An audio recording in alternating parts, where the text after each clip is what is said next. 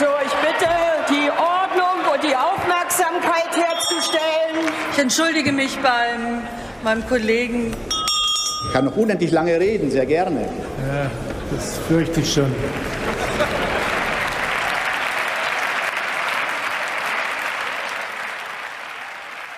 Guten Tag und herzlich willkommen zum Bundestalk, dem Podcast aus dem Taz Parlamentsbüro. Heute ist der 9. Dezember und wir haben eine neue Bundesregierung. Nach 16 Jahren endet die Ära Merkel und ein neues Kapitel beginnt. Olaf Scholz wurde zum Kanzler gewählt, die Minister und Ministerinnen sind ernannt und vereidigt und das heißt, die Ampel kann jetzt losstarten. Die Frage ist, wie viel Aufbruch steckt denn in der sogenannten Fortschrittskoalition? Darüber möchten wir heute sprechen. Mein Name ist Jasmin Kalarikal und ich bin im Parlamentsbüro für die FDP zuständig. Aber ich bin hier nicht alleine, sondern habe hier noch drei wunderbare Kollegen neben mir sitzen. Stellt euch ja, das selbst Stefan vor. Reinecke, ich auch das Parlamentsbüro und ich beschäftige mich vor allen Dingen mit der SPD. Äh, ich bin Jörg Wimala-Sena, ich bin auch im Inlandsressort tätig und ähm, kümmere mich um Sozialpolitik und auch um Gesundheitspolitik. Ja, und ich bin Malte Kreuzfeld. Ich arbeite im Ressort Wirtschaft und Umwelt bei der Taz und kümmere mich im Parlamentsbüro vor allem um die Themenbereiche Energiepolitik, Klimapolitik, bisschen Verkehr. Ja. Ja. Ich fange mal ganz sanft an. Stefan, du warst ja gestern live dabei, als Olaf Scholz zum Kanzler gewählt wurde. Angela Merkel äh, saß oben auf der Ehrentribüne. Wie war denn so die Stimmung? Wir haben ja nicht alle Jahre, also nicht jeden Tag einen Kanzlerwechsel. Die war sehr entspannt, die Stimmung. Also ähm, ich würde sagen, die Bundesrepublik ist ja generell eher so ein pathosfreies, das politische System ist ja eher pathosfrei. Und äh, es war freundlich, gemütlich, äh, Standing Ovations äh, für Angela Merkel. Äh, nur die AfD ist sitzen geblieben. Ähm, aber es war sozusagen, wenn man sich jetzt noch mal ganz kurz ähm, vergegenwärtigt, was im Weißen Haus passiert ist bei dem Machtwechsel von Trump zu Ja. Biden, dann ist das, was wir gestern erlebt haben, der genaue Kontrapunkt. Also zivil, freundlich, pragmatisch, pathosfrei, symbolarm. Und ähm, ich meine, was ist passiert? Der Vizekanzler wird Kanzler. Ja. Wie seht ihr das denn? Kommt mit äh, Olaf Scholz äh, eine ganz große Wende? Also ähm, ich sehe da wirklich überhaupt gar keine Aufbruchstimmung. Also ich in dem Moment, ähm, in dem man vor der Wahl schon gesagt hat, irgendwie mehr oder minder, sowohl bei der SPD als auch bei den Grünen, dass man nicht mit der Linkspartei so ganz gerne koalieren würde, auch wenn man sich das noch offen hielt, war eigentlich klar, dass 80 Prozent der Parteiprogramme und der Vorhaben ähm, nicht stattfinden würden. Und äh, da gibt es sehr dringende, eine absolute Reform des Sozialstaates zugunsten der Armen, die ja äh, unter anderem auch deshalb arm sind, weil Rot-Grün das letzte Mal in der Regierung war. Ähm, leider äh, tut sich da relativ wenig. Das ist natürlich ein Thema, das mir als äh, Sozialredakteur besonders wichtig ist. Ähm, es gibt allerhöchstens Abs äh, Absichtsbekundungen im Koalitionsvertrag. Äh, es gibt keine festen Summen zu dem sogenannten Bürgergeld. Was da genau der Unterschied zu Hartz IV sein soll, ist mir nicht klar. Das gleiche gilt auch für die Kindergrundsicherung. Und dadurch, dass man ja auch dank der FDP äh, es keine Steuererhöhung gibt, äh, sind die Spielräume äh, da relativ gering. Und äh, ich bin ehrlich gesagt ähm, äh, schon fast äh, depressiv, äh, mehr, mehr, mehr als, mehr als skeptisch, was sich in diesem Land überhaupt ändern Schon, soll. am, weil, schon am ersten Tag. ja, aber Ja. ich meine, es ist doch, aber es ist doch vollkommen Wie soll klar. das die nächsten vier Jahre werden? ja, das frage ich mich auch. Das frage ich mich auch. Ich, ähm, keine Ahnung, muss auf jeden Fall auf die Sonnenbank. Äh, aber äh, nur ganz kurz noch: Es ist ja so, dass es irgendwie in dem Moment, in dem halt klar ist, irgendwie die FDP ist dabei oder die Union ist dabei, dass halt die meisten Dinge nicht gehen. Es wird aber kaum andere Regierungen geben. Also was soll sich irgendwie ändern jetzt oder in vier Jahren? So, okay, das war ein sehr, sehr pessimistisches Bild. Stefan, siehst du das genauso? Nein, ich sehe das nicht so. Also ich für den Bereich, den- Jörg, den du gerade angesprochen hast, äh, gehe ich zum größten Teil mit. Also was, ähm, du hast erwähnt, Hartz IV, Bürgergeld, die Kindergrundsicherung. Da gibt es, glaube ich, schon Verbesserungen für die Betroffenen bei der Kindergrundsicherung. Aber es ist richtig, dass keine Zahl im Koalitionsvertrag steht. Auch im SPD-Parteiprogramm, wenn ich mich recht entsinne, stand keine Zahl. Ähm, was du aber nicht erwähnt hast, ist äh, der Mindestlohn von 12 Euro, der auf 12 Euro steigen soll. Das war das äh, Wahlversprechen der SPD und von Scholz. Und das wird passieren. Und ich glaube schon, dass das einen Effekt haben wird auf Einkommensungleichheit. Äh, und zwar einen dämpfenden Effekt, weil es nämlich nicht nur bedeutet, äh, dass sozusagen der Mindestlohn, also für die Leute, die jetzt Mindestlohn bekommen, der auf sowieso steigen wird auf 10,45 Euro, aber dann eben auf 12, sondern weil das ähm, natürlich eine Dynamik auslösen wird in diesem unteren Viertel, kann man sagen, oder unteren Fünftel, ungefähr in diesem Bereich von Lohn. Äh, das wird sozusagen da generell das anheben. Das heißt, es wird sozusagen eine Einkommenssteigerung für genau die Gruppen geben, die es wirklich brauchen.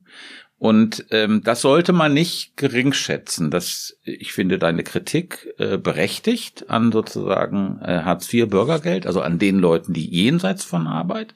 Das halte ich für richtig, aber man sollte das andere auch berücksichtigen. Okay, ja, ähm, äh, ich stimme dir auch zu. Also der Mindestlohn, auf den wäre ich dann vielleicht auch, auch noch gekommen. Mhm. Natürlich ist das eine gute Entwicklung, aber man muss erstens sagen, die Forderung hat Scholz schon ähm, nach dem letzten Wahlkampf, also vor vier Jahren, erhöht. Also und, und ist bei diesen 12 Euro geblieben. Nächstes Jahr steigt der Mindestlohn, wie du ja gerade schon gesagt hast, ohnehin auf äh, mehr als äh, 10 Euro. Das heißt, der Effekt, ja, ist groß. Es gibt ja auch ähm, Studien da von der Böckler Stiftung zu. Ähm, es ist übrigens, äh, es hat übrigens auch einen großen Gender-Effekt, by the way. Also als der Mindestlohn eingeführt wurde, ist ja der Gender äh, Pay Gap ganz weit runtergegangen unter die Ziel. Ähm, das ist also gerade für Frauen äh, eine sehr, sehr wichtige Entwicklung. Ähm, allerdings ist der Mindestlohn immer noch zu niedrig. Also das, was, was die EU ja anpeilt, ist so 60 Prozent des Medians. Das wären 13. Also es ist nicht so, dass die Linkspartei 13 gefordert hätte, einfach nur um nochmal einen Euro irgendwie draufzuhauen. Aber klar, ist das eine gute Entwicklung. Aber wenn man das vergleicht mit dem, was unter Rot-Grün so getrieben wurde, dann ist das im Prinzip ein sozialer Beinbruch gewesen, auf den man jetzt mit dem Mindestlohn ein Pflaster drauf klebt, das auch, wenn man den weiteren sozialpolitischen Kontext äh, betrachtet, auf jeden Fall eine gute Entwicklung ist, aber meiner Meinung nach komplett nicht ausreichend. Okay, wir sind jetzt, eigentlich wollte ich zuerst mit euch über Personalien sprechen ja, und das Kabinett und ihr seid direkt thematisch reingegangen mhm. und habt euch ein kleines Wortgefecht äh, geliefert. Also, aber du hast ich hoffe, ja die das Frage. Das ist nicht so nerdig. Nein, das ist ja ein ähm, Kernpunkt. Ja, aber äh, was ich auch interessant fand, weil, äh, dass du ja gesagt hast, mit dem Mindestlohn ähm, ähm, oder mit, mit der Erhöhung des Mindestlohns äh, wird sich ja auch was äh, in Sachen Gleichstellung äh, tun. Und es wurde ja im Vorfeld ähm, ganz viel über ein paritätisches Kabinett gesprochen. Ähm, findet ihr, dass das ein wichtiger Punkt ist oder wie schätzt ihr das ein? Malte, sag du doch mal. Ja, also es ist jetzt ja gar nicht ganz paritätisch, wenn man sozusagen nur die Ministerinnen und Minister anguckt, inklusive Kanzler, aber ohne äh, Staatsministerin oder so, ist es ja doch ein ganz leichter Männerüberhang. Aber insofern hundertprozentig hat man sich nicht dran geklammert. Und ich muss sagen, das kann man einerseits jetzt bedauerlich finden, aber andererseits wäre sonst ja auch schnell die Kritik gekommen, dass es dann möglicherweise Leute, die man gerne gehabt hätte, genau deswegen nicht gekommen sind. Also einer, wo das ja dran hing und wo lange befürchtet wurde, dass er genau daran scheitern wird, ist Karl Lauterbach, der jetzt ja Gesundheitsminister geworden ist, gegen die allgemeine Erwartung, weil es hieß immer, Olaf Scholz will ihn nicht und anscheinend war dann der öffentliche Druck, ähm, da jetzt jemanden zu nehmen, den, dem viele Leute zutrauen, dass er das schafft und der sich äh, in den letzten zwei Jahren ja da wirklich einen guten Ruf als Experte ähm, ähm, erarbeitet hat, äh, ihm doch diesen Job zu geben. Und wenn da jetzt mit dem Argument, äh, es muss aber eine Frau mehr sein, noch äh, er nicht gekommen wäre, wäre das auch ein großes Problem gewesen. Insofern würde ich sagen, diese, diese fast, fast vollständige Parität ist auf jeden Fall im Vergleich zu früheren Kabinetten schon ein großer Fortschritt. Und dass jetzt nicht Karl Lauterbach dem zum Opfer gefallen ist, finde ich persönlich zumindest sehr gut. Siehst du mhm. das auch so, Stefan? Ja, Ähnlich. Ich würde es ein bisschen anders prononcieren. Also äh, wir haben ein quotiertes äh, äh, Kabinett, das ist neu, das gab es noch nie, bis auf, wie gesagt, Scholz, ja, also ansonsten 8 zu 8. Äh, und diese weiblichen Ministerien sind auch keine ähm, Clara Geibitz hat gesagt bei ihrer Kandidatur mit Scholz, ich will nicht die Salatgarnitur sein, seinerzeit für den SPD-Vorsitz. Also diese Ministerien, das sind keine Salatgarnituren, sondern das ist Verteidigung, das sind Innen, das ist Innen, das sind wirkliche Schlüsselministerien. Ähm, Außenministerium, also Schlüssel mit diese Blue, Chip Ministerien quasi. Aber, das ist die eine Seite. Aber wenn wir uns auch die Inszenierung angucken, zum Beispiel die Vorstellung des Koalitionsvertrages, die Fotos davon, dann stehen da immer drei Männer in der Mitte. Und die stehen da nicht zufällig. Das ist Robert Habeck, Christian Lindner und Olaf Scholz. Und die sind der männliche Kern der Ampel. Das heißt, die sind, das ist sozusagen der, der Maschinenraum, der Motor, ohne die geht nix. Und das ist nach wie vor so, das ist eine klare auch Gender-Zuordnung, da ist die Macht. Die repräsentieren diese drei. Also ähm, ich äh, habe ja den Eindruck gehabt, jetzt auch in der Berichterstattung und in der Debatte darüber, dass das äh, absolut irgendwie ähm, überberichtet wurde, wer da jetzt wo ist, in irgendeiner protokollarischen Rangfolge, von dem kein Mensch irgendwie weiß, was das überhaupt ist, ähm, da irgendwie auf irgendwelche Paritäten zu sorgen. Also ich glaube, dass äh, erstens, dass es die meisten Leute im Land nicht interessiert. Natürlich ist es ein wichtiges Signal, will ich gar nicht abstreiten. Was mich an dieser ganzen Debatte so ein bisschen stört, wenn ich diesen Gender-Aspekt mal erweitern kann auf irgendwie Diversity Community jetzt äh, bezogen zum Beispiel auf Ethnie, ist ja diese ganze Debatte um Cem Özdemir oder so. Ich meine, mal ganz ehrlich, es gibt glaube ich niemanden, der Deutscher ist in diesem Kabinett. Ne? Also wenn man wenn man sich den irgendwie äh, anschaut, irgendwie wie wie schwäbisch er sich inszeniert und in der Bundeswehr äh, das ist ein ausgewiesener Fachpolitiker und so. Und ich habe so ein bisschen das Gefühl, dass mit diesem Ruf danach, wir brauchen jetzt aber jemand mit Migrationshintergrund und ah ja, wir haben ja irgendwie den Özdemir, den man eigentlich vorher nicht dabei haben wollte, dass man den dann einfach mal schnell wieder in Anführungsstrichen zum Ausländer macht. Ne? Also das, das finde ich ist so eine Form von linkem oder progressiven Othering, das da irgendwie stattfindet. Was ähm, gut, ich meine, Özdemir hat es dann ja auch selber angesprochen und so, ne, Sohn von Gastarbeitern und so weiter. Ist jetzt nicht so, dass er äh, jetzt nicht komplett irgendwie seine Identität irgendwie abwerfen würde, aber für mich hat das irgendwie einen Beigeschmack, den ich nicht mag. Was genau stört dich? Das mir ist das Argument nicht so richtig klar. Also du möchtest Migranten oder mit Leute mit Migrationshintergrund gerne in der politischen Repräsentation haben im Kabinett, aber wenn es die gibt, dann sind es die falschen, oder? Nö, also ehrlich gesagt ist mir das egal. Also ähm, ich äh, äh, halte jetzt nichts unbedingt von Identitätsrepräsentation, sondern nur von politischer Repräsentation. Aber es ist ja doch so, dass, dass so jemand äh, wie, wie, wie Özdemir ähm, also ich finde übrigens auch, dass der Außenminister hätte werden sollen oder zumindest Verkehrsminister oder so irgendwas, wo er, wo er sich halt mhm. auskennt und der hätte, den hätte man jetzt gar nicht so sehr über die, oh, wir brauchen Diversity-Karte da reinholen können, weil es ein ganz normaler, bekannter, respektierter Fachpolitiker ist und dann kommt er aber doch irgendwie nur rein, weil man ihn halt irgendwie für den, für, für, für, für den Ausländer hält. Und das fand ich ein bisschen merkwürdig. Hm, ich glaube, ganz so stimmt das nicht. Ich glaube, in der äh, Logik der Grünen gab es mehr als nur die Frage, ob er ähm, Migrationshintergrund hat oder nicht, sondern es war ja auch eine Frage, äh, dass er ein Realo ist und das war auch so ein bisschen, wer, wer kriegt da so ein bisschen mehr Macht und wer nicht und ähm, ich würde das ja. auch so sehen. Ich erinnere mich an die meiner Ansicht nach zutreffende Kritik an dem äh, an dem Team, was was den Koalitionsvertrag ausgehandelt hat. Das waren zehn Männer und drei Frauen, alle, wie man so sagt, in Anführungsstrichen Bio-Deutsch.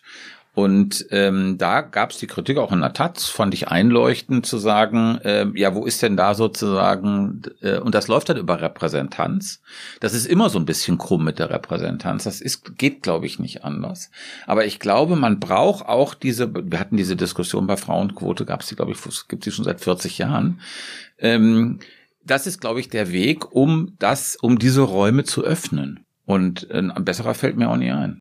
Also ich glaube auch tatsächlich, es gibt diesen, man darf das nicht unterschätzen, dass es tatsächlich doch sowas wie einen symbolischen Wert gibt. Ich weiß mhm. das auch, dass wir in, der, in unserer Familie sehr oft darüber gesprochen haben, ist es eigentlich möglich, dass beispielsweise mal ein türkeistämmiger äh, ja.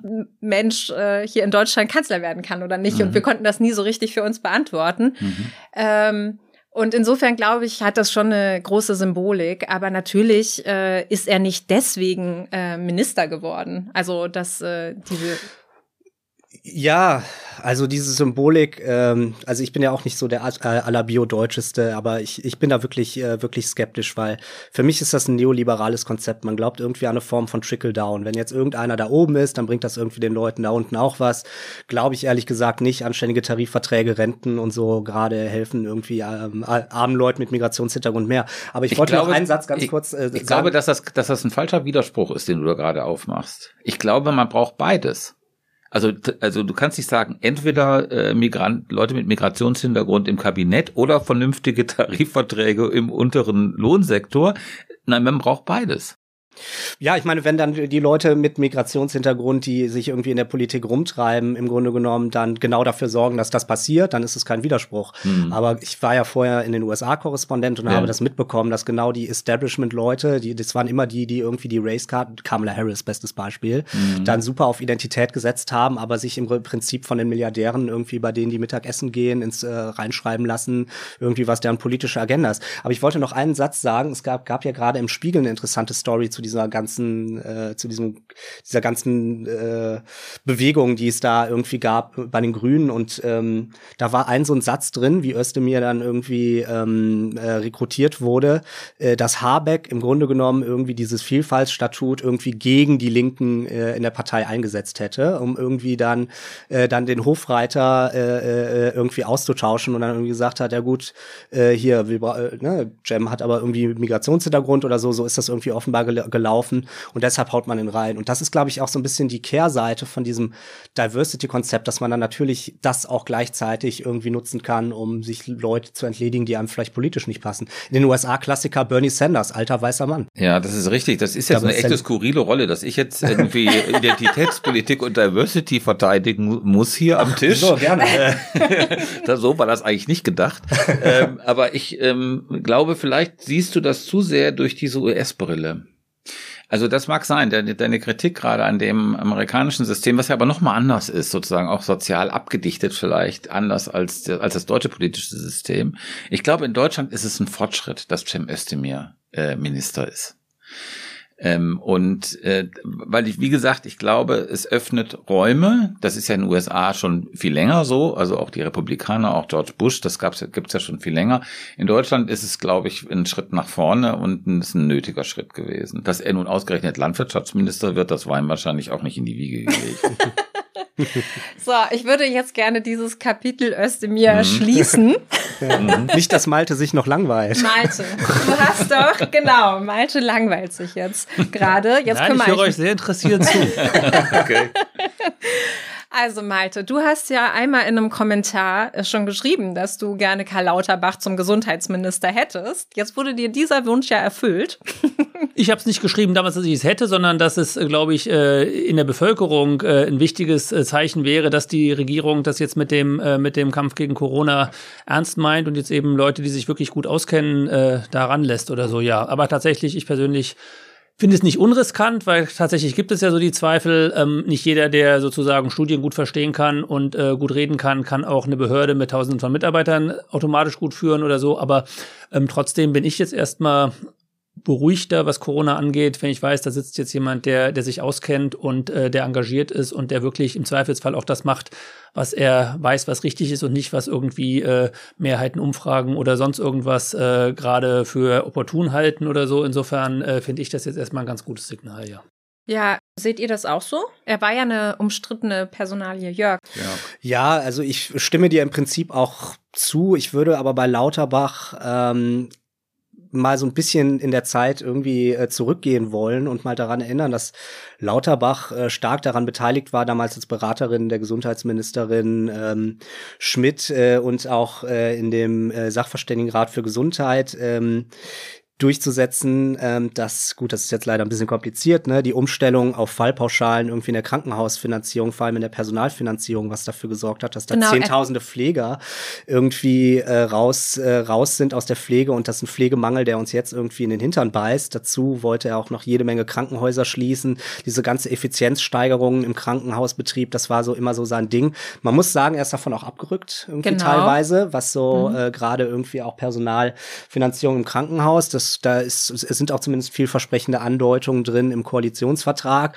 Aber das ist trotzdem was, was ich zumindest, das spricht jetzt auch nicht gegen ihn, man lernt ja dazu und das ist auch okay. Ich wollte das zumindest nur mal am Rande erwähnt haben. Ja, das ist richtig. Also das finde ich irgendwie eine gute Ergänzung. Er ist ja teilweise, wird er so als, äh, als Lichtgestalt, ja, äh, inszeniert und das Volk will ihn, hast du, glaube ich, gerade gesagt, Malte. Da bin ich mir nicht so ganz sicher, ob das Volk unbedingt Karl Lauterbach wollte. Es gibt Oder, Umfragen, die ja sagen, zweitbeliebtester SPD-Politiker nach ja, Olaf Scholz. Also das war ziemlich eindeutig. Ja, oder ob das nicht irgendwie doch irgendwie sehr verstärkt ist durch so bestimmte, durch, durch Medien. Aber gut, das ist vielleicht sowieso nicht immer ganz trennscharf zu haben. Ähm, ich glaube, er hat, und das ist so synchron zur SPD, Lauterbach, ähm, ein paar Erkenntnisse gewonnen. Also die politische Richtung, also sozusagen diese sehr neoliberale Phase, ja, wo man irgendwie auf Deregulierung gesetzt hat und so weiter, hat die SPD zum großen Teil, finde ich, in einem zähen, mühsamen, viel zu langsamen Prozess überwunden. Und was Ähnliches sehen wir, glaube ich, bei Lauterbach, was Gesundheitspolitik angeht. Äh, die Bürgerversicherung ist ein mhm. SPD-Dauer Schlager in den Wahlkämpfen mittlerweile, ja, und die hat es natürlich via FDP ähm, natürlich nicht in den Koalitionsvertrag geschafft. Das ich glaube, das setzt sozusagen dem, was er als Gesundheitsminister machen kann, natürlich sehr enge Grenzen. Aber dass er gewissermaßen für die Bürgerversicherung ist, ist auch ein Zeichen. Da zeigt einfach, dass sozusagen da echte Änderungen, und zwar nicht opportunistische, sondern fundamentale Änderungen, glaube ich, stattgefunden haben bei Lauterbach. Ja. Wobei er ja schon sehr lange für die Bürgerversicherung ist. Ich mhm. glaube, was jetzt wichtig ist, ist äh, klar, ich meine, wir haben jetzt äh, im wahrsten Sinne des Wortes eine virulente Krise ne, der, mit der mhm. Corona-Krise, äh, mit der wir gerade zu tun haben. Aber ich meine, einer der Anliegen, die er auch formuliert hat, direkt als er vorgestellt wurde, war ja, dass man auch auf, besser, auf künftige Pandemien besser vorbereitet ist ist. Und da ist es halt ganz wichtig, also äh, übrigens auch ist es sehr wichtig, dass jetzt endlich der Corona-Bonus für Pflegekräfte irgendwie auf den Weg gebracht wird. Das äh, hapert ja auch gerade noch und dann langfristig, dass man halt dafür sorgt, dass man die Kapazitäten hat, ne? dass äh, man dafür sorgt, dass es genug Intensivpfleger gibt und das geht nicht von jetzt auf gleich. Ne? Das ist eine Ausbildung, die dauert zwei Jahre. Ähm, das, ähm, nicht jeder kann, kann die Geräte bedienen, die man auf Intensivstationen braucht. Äh, man muss äh, schauen, dass dieser Beruf wieder attraktiver wird und ähm, das ist, glaube ich, eine, eine Aufgabe, die sich jetzt, die sich über vier Jahre zieht, ähm, die auch, äh, äh, die er auf jeden Fall auch in Angriff nehmen muss. Und ich meine, einer seiner Vorteile ist ja, dass er ein absoluter Nerd ist. Das Gesundheitsökonom hat ja auch mal ein entsprechendes Institut geleitet. Der versteht also dieses komplizierte System, das glaube ich die meisten Leute, die darin arbeiten, nicht mal so zu 100 Prozent. Mhm. Und ich glaube, wenn er es schafft, so diese Transformation von irgendwie, ich äh, äh, erkläre euch jetzt mal die letzte Studie zu irgendwie, wie kann ich ein äh, sehr äh, äh, wie soll ich sagen, träges äh, und äh, dysfunktionales System reformieren, ähm, dann ähm, äh, hat er auf jeden Fall ähm, äh, auch meine Zustimmung. Oder okay. Ja. Na also. Äh, Malte, du äh, beschäftigst dich ja auch viel mit Corona-Politik und äh, was du hast ja jetzt äh, so das Gesamte angesprochen, wie sich so das gesamte Gesundheitssystem verändern müsste. Was ähm, erwartest du denn jetzt so vom neuen Gesundheitsminister? Was muss er denn machen, damit wir nicht immer wieder in diesem Reaktionsschema verharren? Es bleibt schon Reaktionsschema, aber man muss immer auf das reagieren, was neu passiert. Und zum Beispiel jetzt Omikron, die neue Variante, da weiß man ja manches immer noch nicht, aber vieles deutet darauf hin, dass man da mit einer doppelten Impfung noch nicht gut geschützt ist, sondern einen Booster braucht. Im Moment gibt es auch genug Impfstoff, aber viele Leute können ihn jetzt nicht kriegen, weil es in vielen Bundesländern immer noch diese Frist gibt, dass man mindestens sechs Monate warten muss, was äh, weder vom Stand der derzeitigen Pandemie noch von wie lange die Impfstoffe wirken überhaupt sinnvoll ist. Also das wäre was, wo jetzt sehr schnell reagiert werden müsste, dass man diese Abstände verkürzt und auch noch in den Bundesländern, wo die Impfzentren noch nicht wieder auf sind, äh, die schnell noch erweitert, damit man sozusagen den vielen Impfstoff, den es jetzt im Dezember geben wird, auch wirklich jetzt verimpfen kann, bevor die Welle diesen Höhepunkt erreicht. Also das wäre jetzt so was ganz Konkretes, wo ich denke, da würde ich eigentlich noch diese Woche so ungefähr auf die ersten Entscheidungen hoffen, mhm. damit, damit das noch was wird. Und insgesamt stehen dann jetzt diese ganzen Debatten um, äh, um Impfpflicht zumindest für bestimmte Berufsbereiche an, ob die, äh, die Debatte über die generelle wird losgehen und so weiter. Mhm. Aber das äh, in diesem akuten, dann wird ja im Frühjahr wahrscheinlich ein angepasster Impfstoff kommen jetzt an Omikron, wo man dann auch sehen muss, brauchen den dann nochmal wieder alle oder nur bestimmte. Also das ist im Moment, finde ich, vieles ist tatsächlich jetzt zu sagen, man muss jetzt schon sagen, hm. wo wir in einem Jahr stehen, das wäre ein bisschen viel verlangt, zumindest was jetzt die akuten Sachen angeht. Mhm. Aber die, die Impfungen jetzt stark zu beschleunigen nochmal mhm. und äh, die Boosterkampagne und eben auch die Erstimpfungen, soweit die jetzt durch Impfpflicht oder durch die Kinder und Jugendlichen jetzt noch stärker wieder kommen werden und so, äh, da wird's, da ist schneller Handlungsbedarf mhm. gefragt, jetzt noch vor Weihnachten. Darf mhm. ich mal eine kleine Frage stellen, nochmal, mhm. Malte? Wie glaubst du eigentlich, was ist so die beste Art, ähm, den Impfstoff an die Leute zu bringen. Also ich meine, es gibt ja hier in Berlin die Lösung mit den Impfzentren, okay, aber jeder wohnt ja hier irgendwie in der Nähe von der Ringbahn und kommt da irgendwie ran. Ähm, Hausärzte hat ja äh, örtlich ganz gut funktioniert, an anderen Orten nicht. Ähm, muss das irgendwie, gibt es da irgendwie einen, in Anführungsstrichen, goldenen Weg, äh, wie man, wie man diesen Prozess beschleunigen kann? Oder ist es tatsächlich einfach so ein Baukastenprinzip, wo einfach jedes Bundesland, jede Kommune selber wissen muss, wie man das macht? Ich würde sagen, am Anfang hätte es ein besseres System gebraucht, dass man es irgendwie ähm, zum Beispiel wie in Portugal, wo jeder angeschrieben worden ist und gleich einen Termin zugeteilt gekriegt hat, so ungefähr, was dann dazu geführt hat, dass man sich viel stärker verpflichtet fühlt, den auch wahrzunehmen und oder eben auch man die Reihenfolge dadurch besser steuern kann. Zum jetzigen Zeitpunkt würde ich sagen, alles, was zusätzliche Bürokratie bedeutet, irgendwie Priorisierung, Alter, was weiß ich, ist im Moment Quatsch. Im Moment sollte das Motto sein, so viel wie möglich, so schnell wie möglich impfen. Mhm. Impfstoff wird es jetzt in den nächsten Wochen geben. Ich würde sagen, also alles, was es da an Hindernissen gibt, äh, weg und ohne Termine so viel wegimpfen wie möglich, ist jetzt in der derzeitigen Situation auf jeden Fall die, der richtige Weg. Wenn es dann einen angepassten Impfstoff geben wird, der erstmal dann wieder knapp sein wird und so, da stellt sich dann wieder die Frage, ob man ein vernünftiges System aufbaut, wie man den denjenigen zuerst gibt, die ihn zuerst brauchen. Aber tatsächlich sind das immer so widerstrebende System. Also je sinnvoller du es machen willst, desto komplizierter wird es. Und am Ende habe ich dann das Gefühl, ist das jeder, der will, so schnell wie möglich. Am Ende vermutlich das effizientere System, als zu sagen, wir äh, versuchen es ganz fair und ganz in der richtigen Reihenfolge zu machen. Und das ist dann mhm. so kompliziert, dass wir am Ende mehr Zeit mit der Bürokratie verlieren, als wir ja. dadurch gewinnen an sinnvoller Reihenfolge. Das, ja, Stefan. Ich finde, das leuchtet ein, Malte, das, was du am Schluss gesagt hast. Es ist ja jetzt auch so in Berlin, dass es jetzt schon nach fünf Monaten möglich ist. Ich habe jedenfalls vorgestern oder vor drei Tagen einen Brief bekommen, wo drin stand, ich könnte mich jetzt irgendwie, man könnte sich auch schon früher äh, zum dritten Mal impfen lassen. Ist doch nicht. Nein, am Dienstag. Und ähm, aber die Impfpflicht, die ja im Grunde genommen Scholz schon so ein bisschen angekündigt hat, wenn ich das richtig verstanden habe, ne, und zwar nicht nur für diese Berufsgruppen, was ja auch eine Problematik, also zumindest eine problematische Sache ist, ne, ist die Frage, es gibt diese Erfahrung aus Frankreich, da waren es, glaube ich, zwei Prozent, äh, die dann gekündigt haben, also nicht so viele. Aber es ist natürlich ein gewisses Risiko, dass man damit eingeht, dass man, dass mehr Leute dann, dann vielleicht kündigen. Und ähm, die allgemeine Impfpflicht, ähm, vielleicht können wir daran nochmal drüber sprechen. Da zweifle ich ehrlich, ich, ich muss sagen, ich zweifle so ein bisschen daran mittlerweile, ob das wirklich so eine gute Idee ist.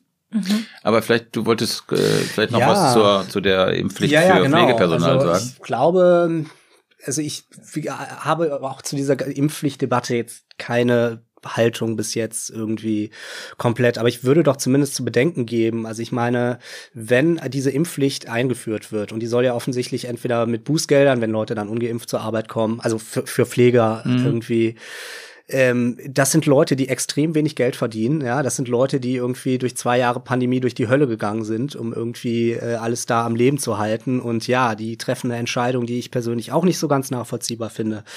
Ähm, aber man schickt da Leute möglicherweise in die Arbeitslosigkeit, weil wenn man dann geimpft sein muss, dann ähm, mhm. kann man halt nicht mehr arbeiten. Und wenn es dann irgendwann mal eine allgemeine Impfpflicht gäbe, ja, die ja dann auch irgendwie Bußgeld behaftet ist, also ich meine, das, das würde, das würde soziale Verwer zu sozialen Verwerfungen führen, die Darf man zumindest bedenken sollte. Darf man ich einmal ganz kurz in die Arbeitslosigkeit? Darf ich einmal ganz kurz, die Impfpflicht ist ja ein sehr, sehr umstrittenes Thema. Ich merke auch, es kocht gerade sehr hoch. Die Koalition hat ja auch sozusagen bei einer möglichen Abstimmung den Fraktionszwang aufgehoben. Also es gibt sehr, sehr unterschiedliche äh, Meinungen auch dazu. Und es hängen auch sehr sensible Bereiche damit dran. Äh, beispielsweise, wie macht man das denn, wenn es eine allgemeine ähm, Impfpflicht gäbe? Gibt es dann auch Lohnfortzahlungen oder nicht und so weiter? Also mhm. das sind alles Fragen, die genau geklärt werden müssten. Malte, ähm, hast du da auch schon eine Haltung zu? Also zur berufsbezogenen habe ich eine klare Haltung, die finde mhm. ich auf jeden Fall richtig und du schickst die Leute nicht in die Arbeitslosigkeit, sondern im Idealfall ins Impfzentrum. Ne? Also das ist ja sozusagen, äh, bleibt ja weiterhin äh, deren äh, Entscheidung. Niemand äh, wird gezwungen zu kündigen, im Gegenteil. Also ähm, es ermöglicht ihnen vielleicht viel eher, ohne Gesichtsverlust ihre Meinung zu ändern, was ja auch helfen kann. Wer jetzt immer gesagt, ich mache es auf keinen Fall, sich dann freiwillig umzuscheiden, entscheiden, müsste man ja sagen, okay, ich habe mich geirrt. Wenn man jetzt sagen muss, ich muss, kann man weiterhin sagen, ich finde es Quatsch, aber dann mache ich es jetzt halt, auch wenn man inzwischen vielleicht davon überzeugt ist. Ich finde, das kann auch eine Brücke für Leute mhm. sein. Und tatsächlich in den Bereichen, wo Risikoleute sind, finde ich, kann das keine Frage sein. Also ich möchte nicht, dass äh, Leute in Pflegeheimen angesteckt werden von ungeimpftem Personal. Ich möchte, wenn ich zum Zahnarzt gehe und meine Maske absetzen muss und Leute mir in 30 Zentimeter Entfernung vom Mund rumfummeln, möchte ich gerne wissen, dass die geimpft sind oder so, ganz ehrlich. Also äh, ähm, ich finde da, und wenn man eben Kinder, die noch nicht geimpft werden können, betreuen lässt und so, ich finde in den Bereichen, wo man mit anderen Gefährdeten zu tun hat, mhm. darf das keine Frage sein. Und da hat, äh, da ähm, ist das, ist, ist mal selbstverständlich, gibt es bei Masernimpfung und so weiter bisher auch schon, dass in Schulen beispielsweise das vorgeschrieben ist für alle, die da ein- und ausgehen. Das ist eine vollkommen klare Sache für mich. Bei der allgemeinen Impfpflicht muss ich persönlich sagen, bin ich ganz froh, dass ich da jetzt nicht im Bundestag sitze und das entscheiden muss, weil da, das finde ich tatsächlich auch extrem ja. schwierig. Also meine Hoffnung war immer, dass man es nicht braucht und die Frage, wie viel das bringen wird, über sozusagen dieses, was wir jetzt ja schon haben, diese indirekte Impfpflicht, ungeimpft kannst du nicht mhm. mehr viel machen außerhalb deiner eigenen vier Wände, weil du überall sozusagen, wenn du 2G hast, ja gar nicht mehr reinkommst oder so. Das heißt, das ist ja schon so ein sehr weitgehender Druck. Und ähm, wie viel Prozent du sozusagen kriegst dadurch noch und wie groß sozusagen der potenzielle Schaden, den das parallel dann anrichten kann, ist im Vergleich mm. zu dem. Nutzen. Da hab ich, bin ich noch nicht endgültig entschieden und würde man vielleicht auch erst nochmal abwarten, wie viel jetzt in den nächsten Monaten noch sozusagen freiwillig sich impfen lassen mm. oder mhm. so. Aber ich bin da, es gibt gute Argumente dafür und es gibt auch gute Argumente mm. dagegen, muss ich sagen.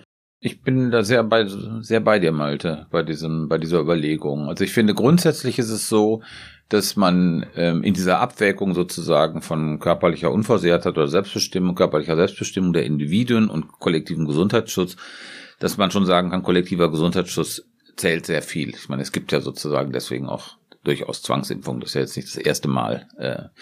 Und ähm, die zweite Frage ist aber, brauchen wir das und ist es nützlich oder schadet es mehr? Und ich habe im Moment das Gefühl, wenn man sich anguckt, diese harten Kerne sozusagen von Impfskeptikern, Impfverweigerern, ein sehr buntes Feld von, von Leuten, dass man die gewissermaßen mit so einer Maßnahme, dass man da unheimliche Verhärtungen erzeugen würde, die nicht viel bringen. Und das andere ist eben, wir haben ja jetzt eine Situation oder schaffen jetzt eine Situation, die auch noch zunehmen wird, von einer sozialen Isolierung von Leuten, die nicht geimpft sind. Und zwar in allen gesellschaftlichen Bereichen, was Arbeit angeht, über 3G, was gewissermaßen anderes soziales Leben angeht, über 2G oder 2G plus. Im Grunde genommen äh, sind das, sind die schon so, also wirklich sozial sehr isoliert und das wird zunehmen. Und die Leute, äh, ob, ob man die Leute, die sozusagen dann trotzdem sich nicht impfen lassen, mit einer Impfpflicht dazu bringen würde, ja, also mit der Androhung von Bußgeld letztlich, ja, äh, das dann zu tun, da bin ich ich weiß es nicht, aber ich bin sehr skeptisch. Und ob das nicht sozusagen mit Kanonen auf Spatzen schießen ist. Also der Hauptgrund, der für mich dafür spricht, ist, dass man ja sagen muss, es ist in dem Moment nicht mehr nur eine eigene Entscheidung, wenn ich eben als ungeimpfter auf einer Intensivstation jemandem, einem Krebspatienten seine OP wegnehme und dessen Leben, Überlebenschancen damit verringere. Das ist ja sozusagen die ethische Rechtfertigung, warum man es machen kann. Man bedroht das Leben anderer. Und da ist für mich die Frage, ob es da nicht aber möglicherweise auch mildere Mittel gäbe als diese Impfpflicht, um das zu verhindern. Mhm. Ich habe das noch nicht richtig zu Ende gedacht, deswegen habe ich es noch nie aufgeschrieben, aber ähm, diese Überlegung, ob man sagen könnte, jeder, der sozusagen erklärtermaßen ungeimpft bleiben will, finde ich, ohne es dafür sozusagen einen, einen nachvollziehbaren ja. Grund, wäre so eine Überlegung, ob man dann nicht auch sagt, dann soll man bitte schön sozusagen eine äh, Patientenverfügung unterschreiben, dass man sagt, ich verzichte dann, wenn die Intensivstationen voll sind, freiwillig auf meinen Platz oder so, uh. weil ja, ja. Aber, aber das, das ist, ist ja einfach, damit würde man im Prinzip weitgehend die ethischen Grundlagen unserer Gesellschaft Nein, eben nicht. Finde ich eben nicht, weil in dem Moment, in dem du damit sonst jetzt dem Krebspatienten seine OP wegnimmst, der sich das nicht aussuchen kann, finde ich, ich würde sagen, klar, das ist total ist auch eine total harte ethische Sache, aber die Frage, ist das nicht der kleinere Schritt im Vergleich zur Impfpflicht? Das äh, ist was, wo ich zumindest mal drüber nachdenken würde oder mich frage, ob das nicht mhm. sozusagen eine Kompromisslinie dazwischen okay, sein könnte. Ich, ähm, okay, ähm, also es ist ein heiß diskutiertes Thema. Ähm, wir, es ist ein offener Denkprozess. Stefan, du wolltest einmal ja, noch was sagen? Denk, es ist ein offener Denkprozess, genau. Ich bin da skeptisch, Malte, bei dieser Überlegung. Das ist ja gewissermaßen so eine Art Triage, die man dann gewissermaßen den Leuten überhilft, ja.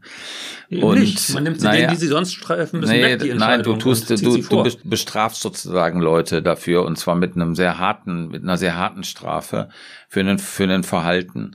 Und ähm, ich, das scheint mir so eine Moralisierung dieses Konflikts zu sein, die mir äh, nicht irgendwie zielführend zu sein scheint. Und deswegen würde ich dafür plädieren, und du hast es ja im Grunde genommen am Anfang auch so, so gesagt, lass uns doch erstmal gucken, wie sich die Sache jetzt entwickelt. Also unter diesen äh, gewissermaßen sozialen Isolierungsmaßnahmen, ich glaube, man kriegt jetzt sehr viele Leute, das vermute ich zumindest, sehr viele Leute dafür, die irgendwie zögerlich waren mit Impfen, dazu sich impfen zu lassen. Und die sind anderen Leute, die da wirklich prinzipiell aus welchen Gründen auch immer das nicht wollen, ich glaube, da ist es einfach schwer. Und ich glaube, also solche, solche Zwangsandrohungen, ich bin skeptisch, ob das irgendwie viel nutzt. Ich finde, es wäre eben keine Zwangsandrohung. Es würde dann eine freie Entscheidung bleiben. Darf ich einmal ganz kurz, ja. ich will jetzt eine Rednerliste einführen. Ja. okay. ähm. Die gelbe Hand heben bei Sehen. Ne? Ja.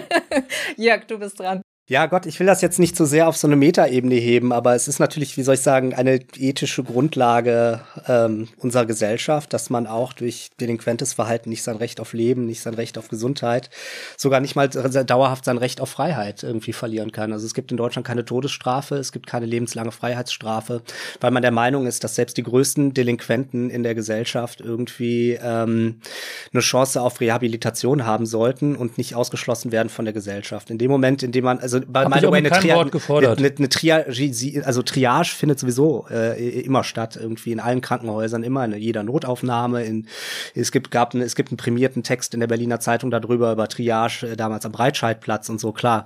Aber ähm, es gibt ja auch ganz unterschiedliche Meinungen dazu, auch in den Spitälern, ne, wo Leute halt sagen, in dem Moment, in dem Patient bei mir ja auftaucht ähm, oder so, ist es einfach, es geht darum, irgendwie Leben, Leben zu retten. Und ich glaube, wenn man damit anfängt, sich zu überlegen, okay, wie gehen wir um ähm, oder Leute, die sich irgendwie vorbildlicher verhalten, die irgendwie äh, behandeln wir halt äh, bevorzugt, dann äh, glaube ich, äh, kommen wir ganz schnell ähm, an einen Punkt, wo wir so ein bisschen die ethischen Grundlagen unserer Gesellschaft aufgeben. Und das, das ist so eine, das ist so eine Brücke, die ich eigentlich nicht betreten möchte.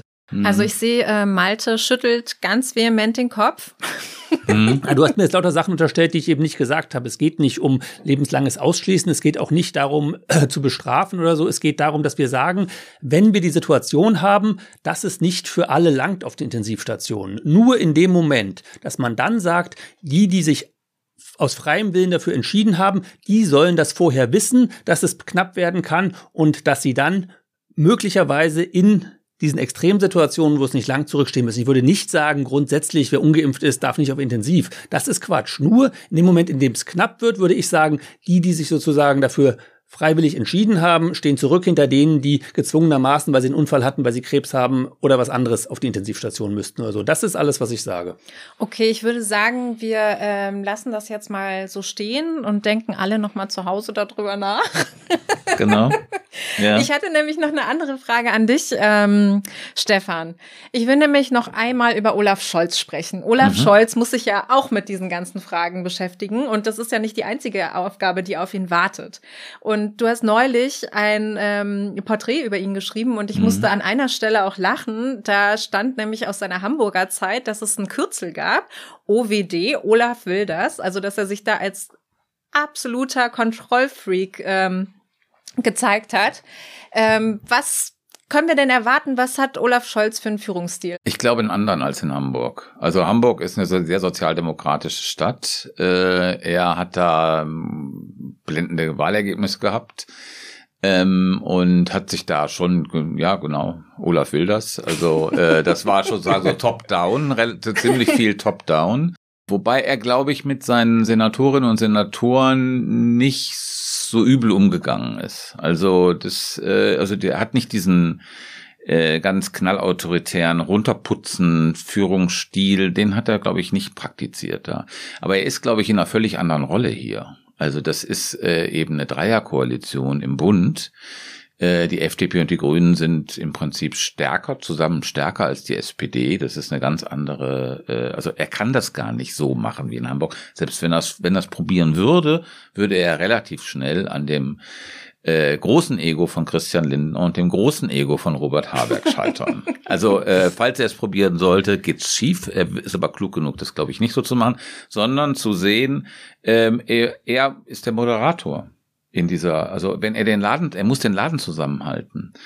Die Pole sind ja nicht zwischen SPD und FDP und SPD und Grünen, sondern die Pole sind eher zwischen FDP und Grünen. Also das kann man, glaube ich, prognostizieren für diese, für die Ampel bei bestimmten Punkten. Ich denke ja. Interessante Einschätzung. Ähm, ähm, und äh, da fällt sozusagen der SPD man muss jetzt auch sagen, es kommt, kommt, kommt noch dazu, ähm, äh, dass das eben zwei Parteien sind, die aus der Opposition kommen und die jetzt erstmal sozusagen, das, das merkt man bei Lindner ganz stark. Ja, der hat ja von vier Wochen sein gesamtes Wording komplett verändert. Ja. ja. Äh, das ist natürlich bei den ganzen SPÖ Hubertus Heil oder so, ne, von bewährten Kräften ist das natürlich nicht so der Fall. Ähm, und bei der SPD, das ist eben so eine saturierte, ausgeruhte, erfahrene Regierungspartei. Und da kommt eben die FDP, die so also irgendwie noch immer so ein bisschen braucht, sich da reinzufinden in die Regierung. Bei den Grünen ist der Weg, glaube ich, nicht so lang. Und insofern diese moderierende Rolle von Scholz. Du hast gerade gesagt, du siehst die Konfliktlinien vor allem zwischen äh, Grünen und FDP. Malte, da habe ich äh, gesehen, dass du den Kopf geschüttelt hast. Siehst du das anders? Nicht zwangsläufig. Also ich glaube, in manchen Bereichen wird, also gerade beim Klima oder so, muss man mhm. mal gucken, gibt es auch eindeutig Konfliktlinien zur SPD oder so, dass jetzt zum Beispiel der CO2-Preis nicht stärker angehoben wird. Das ist äh, eindeutig an der SPD gescheitert und nicht an der FDP, die ja da eher auf diesen mhm. Marktwegen äh, sehr mit wäre. Beim Bau muss man auch gucken, also bei diesen vielen neuen Wohnungen, die sie bauen wollen, wie klimaneutral die denn jetzt gleich werden. Wenn wir in mhm. äh, 23 Jahren klimaneutral sein wollen, wäre es ja sinnvoll, äh, die vielen Wohnungen, die wir jetzt bauen, darauf schon auszulegen. Da gab es auch erhebliche Widerstände. Das kommt auch eher von der SPD, ne, die dann mhm. da Soziales halt gegen Klima stellt. Und ähm, Deswegen würde ich sagen, das ist nicht ganz so klar, aber in bestimmten Bereichen auf jeden Fall. Also es wird immer den, den Streit ums äh, Geld geben, weil mhm. viele von den wichtigen Projekten, die die Grünen verantworten, sind teuer und da sind sie immer so andeutungsweise unterwegs. Wir werden da schon Wege finden und haben uns da schon auf irgendwelche Tricks, wie wir es machen, äh, geeinigt. Aber so, ähm, das wird immer noch, das ist alles nicht ausbuchstabiert im Koalitionsvertrag. Insofern wird das ein Kampf noch werden, glaube ich, zum Teil. Und äh, genauso wird es einen Kampf geben, äh, denke ich, mit dem Verkehrsministerium. Der Wissing mhm. ist trotzdem ein riesen, riesen Fortschritt gegenüber Scheuer oder so, ne? Ähm, äh, und nicht so schlimm, wie viele jetzt im Vorfeld gedacht haben. Da haben wir ja im letzten Podcast auch drüber gesprochen. Wer nochmal nachhören will, da ging es ausführlicher um Herrn Wissing. Aber ähm, also du bist der Meinung, also, dass Herr Wissing nicht so schlimm ist. Ja.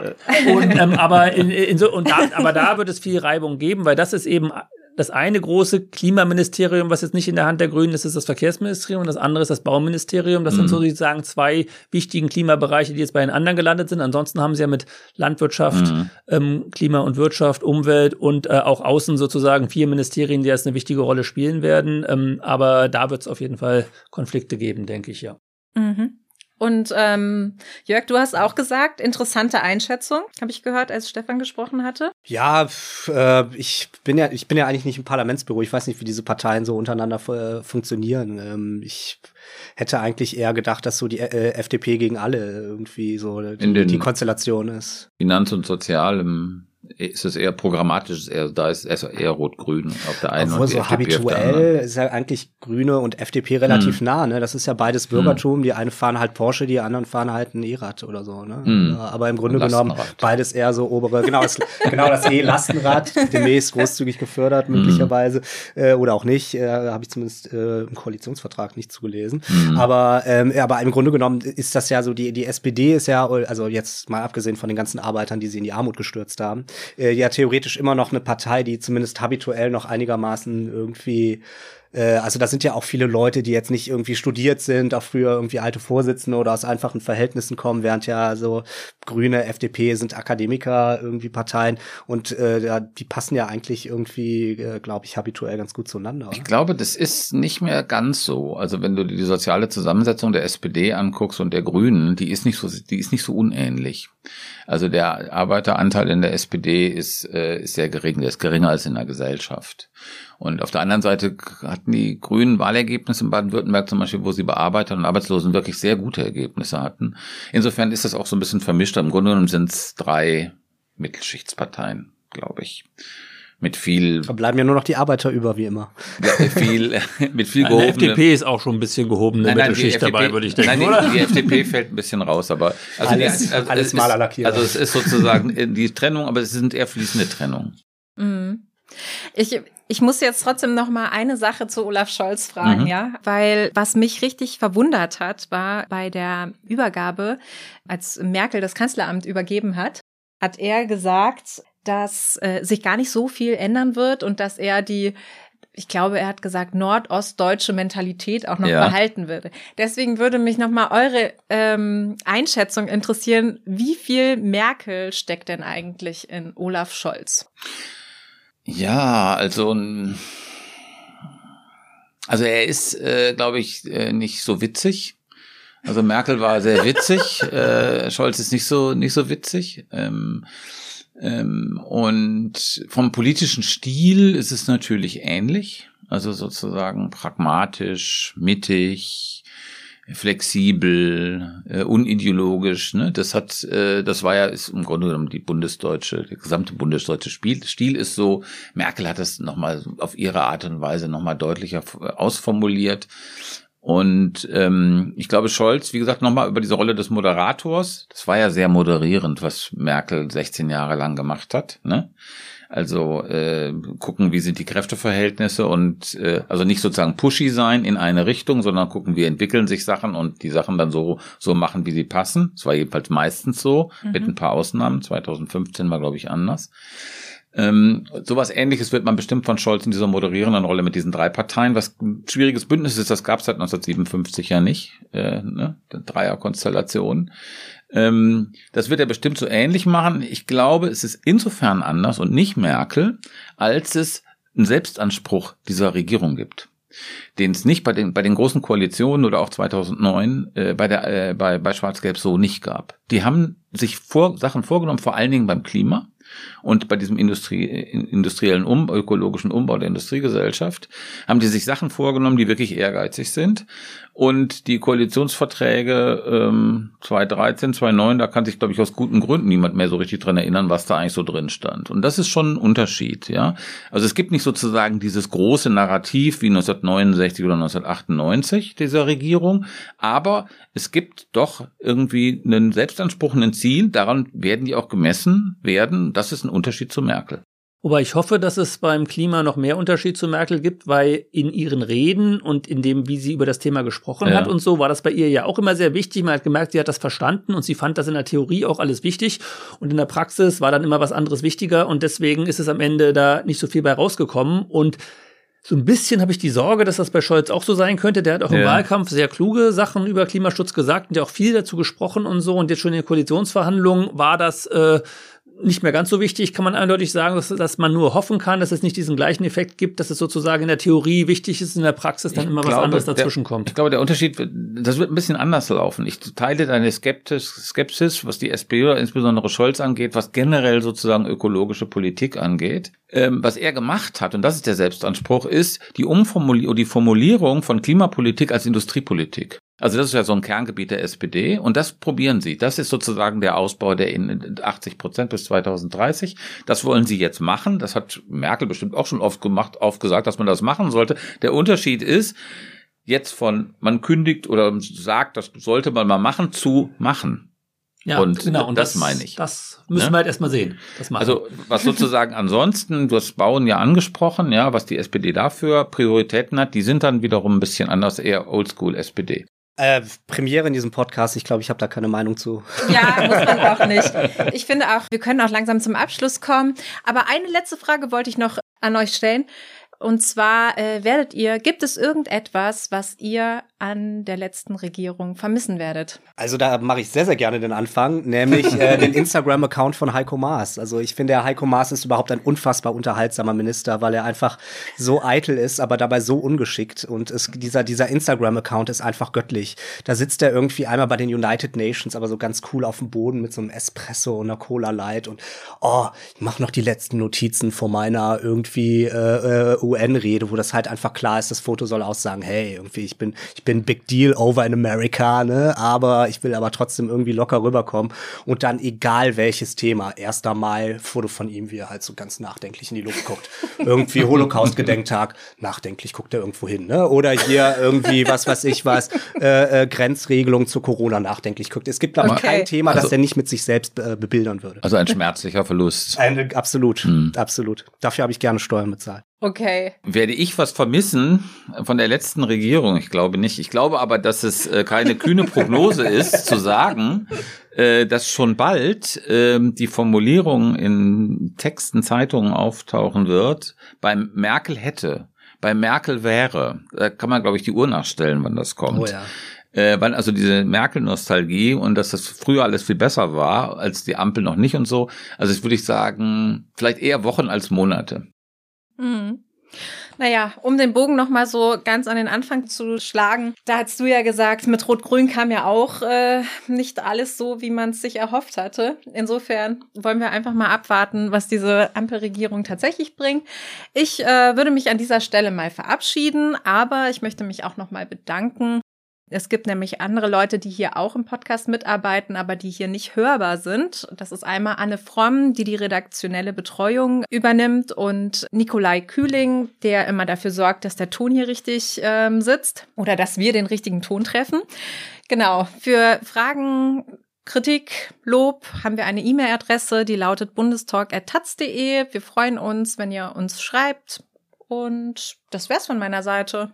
Und wer das Ganze finanziell unterstützen will, der kann auch noch auf Taz zahlig vorbeigucken, auf taz.de. Darüber werden nämlich alle digitalen Projekte im Netz, die ja nicht direkt, anders als Abos oder sowas einbringen, auch mitfinanziert. Und wer also findet, das ist hier was, was es auch in Zukunft geben soll, kann gerne da einen Euro dalassen. Ja, danke. Danke. Tschüss. Dank. Bis zum nächsten Mal. Ciao. Tschüss. So, wir sind damit am Schluss unserer heutigen Tagesordnung. Die Sitzung ist geschlossen.